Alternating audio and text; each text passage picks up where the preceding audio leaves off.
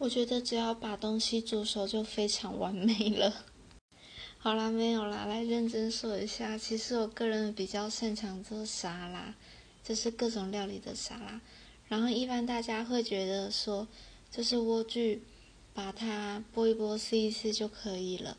但其实我后来发现，如果你把莴苣就是剪成长条形状之后，你再用刀子把它切细，那这样子在吃的时候你会比较方便入口，然后吃相也会比较优雅。因为我个人是一个有点注重餐桌礼仪的人，所以把莴苣切小块对我来说是非常方便的事。要不然一般吃外面的生菜沙拉，我会出动刀叉，这样子才会吃的比较好看。